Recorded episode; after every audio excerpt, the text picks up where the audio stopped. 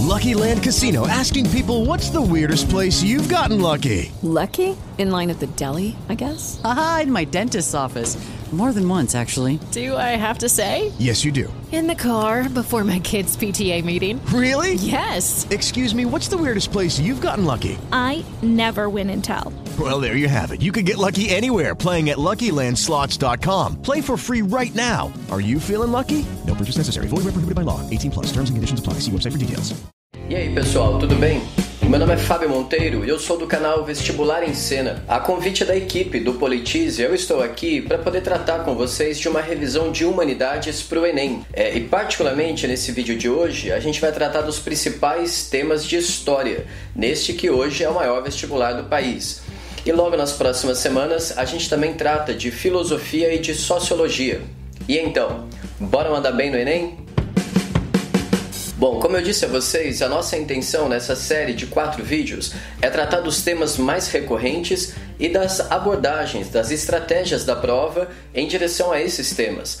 E em relação à história, os temas que mais têm sido presentes no Enem são História da ditadura civil e militar, depois a nossa República Oligárquica ou Primeira República e em terceiro lugar era Vargas. Então tomem nota porque a gente vai como que destrinchar um pouquinho desses temas. A respeito da nossa ditadura civil e militar, eu preciso chamar atenção para esse aspecto conceitual.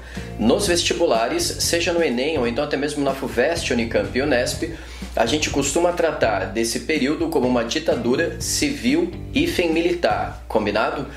Porque hoje em dia é sabido que houve participação de instituições, associações e empresas civis tanto no golpe de 1964, como também ao longo de todo o regime que durou 21 anos. E nesse sentido, é preciso levar em consideração que esse dia que durou 21 anos, tal como o nome do filme do Camilo Tavares, né, O Dia que Durou 21 Anos, ele tem uma particularidade dentro do cenário latino-americano, pois a nossa ditadura civil e militar contou com cinco ditadores. Contou com dois partidos políticos, Arena e MDB, e houve eleições indiretas. Então, esse é o primeiro aspecto que diferencia a nossa ditadura do outros regimes ditatoriais latino-americanos. Chile, Uruguai e Argentina, que também estão presentes nos vestibulares, tiveram somente um ditador com monopartidarismo. Uh, além desse aspecto, é preciso levar em consideração que nos vestibulares a nossa ditadura civil e militar ela é abordada basicamente de acordo com alguns períodos.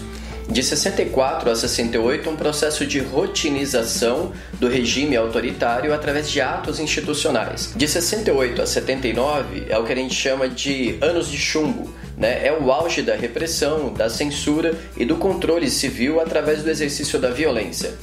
Coincidentemente, também é o período do milagre econômico brasileiro. E depois, de 79 até 85, é o que a gente vai chamar de uma distensão lenta e gradual, isto é, um gradativo retorno em direção à democracia. Então, no primeiro momento, eu destacaria esses três aspectos a respeito da nossa ditadura civil e militar. Primeiro, o termo conceitual, a ditadura foi civil e militar. Num segundo momento, a diferença da nossa ditadura, tivemos cinco ditadores em relação às outras latino-americanas. E depois, em terceiro lugar, essas três fases. A respeito da nossa república oligárquica, ou melhor dizendo, da nossa primeira república, aquela que durou 41 anos, de 1889 até 1930, é preciso chamar a atenção para o fato de que geralmente ainda é possível encontrar termos como República Velha, ou então República do Café com Leite.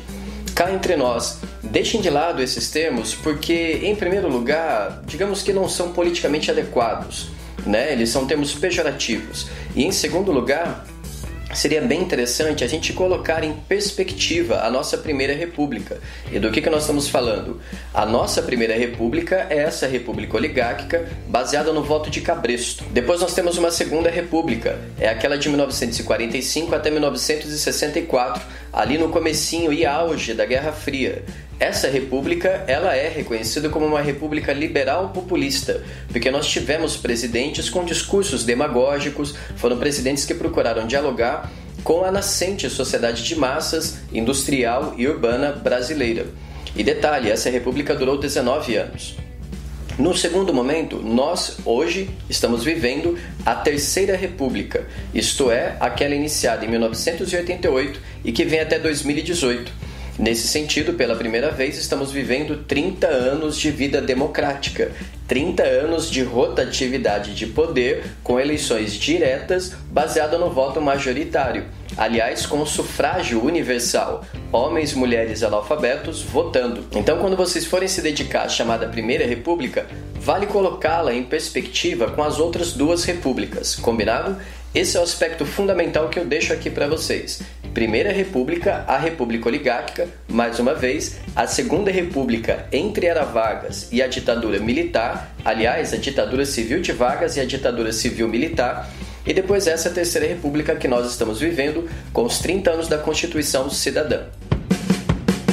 Agora, por último, mais ou menos importante, o terceiro tema mais recorrente de história no Enem é a Era Vargas. E aqui a gente precisa chamar atenção para o fato de que, perceba, houve uma era Vargas, houve uma era FHC e também hoje em dia é chamado dessa maneira também, né? Houve uma era Lula. E o que, que marca esse conceito de era? É quando você tem uma personalidade política capaz de imprimir a sua maneira de governo sobre a sociedade e sobre um determinado tempo histórico. Dessa maneira, então, uma era política significa não somente esse controle pessoal sobre os rumos da história, mas também significa que o governante foi capaz de imprimir grandes transformações sociais que, inevitavelmente, os seus sucessores terão que dialogar com elas, ou seja, terão que herdá-las. E no caso do Vargas, nós tivemos três fases, né? Nós tivemos um governo provisório até 34, depois um governo constitucional e depois, enfim, infelizmente, tivemos uma ditadura civil, o chamado Estado Novo. Eu detectaria aqui para vocês justamente esse aspecto do Estado Novo com essa Constituição de 1937, porque ela está ligada a um contexto internacional de ascensão do nazifascismo. Era o período do entreguerras.